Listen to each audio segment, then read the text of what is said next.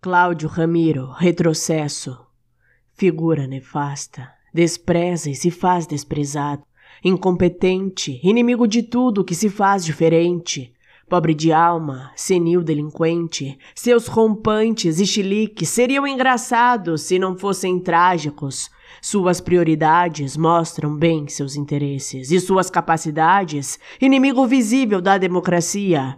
Desconhecedor abominável da história, desconstruidor da ciência e da saúde, da cultura e da memória, triste realidade. Um líder que menospreza e cospe na necessidade, insiste escancarar sua autoridade, mas se mostra incapaz e despreparado, infeliz, indesejado, retrocesso anunciado.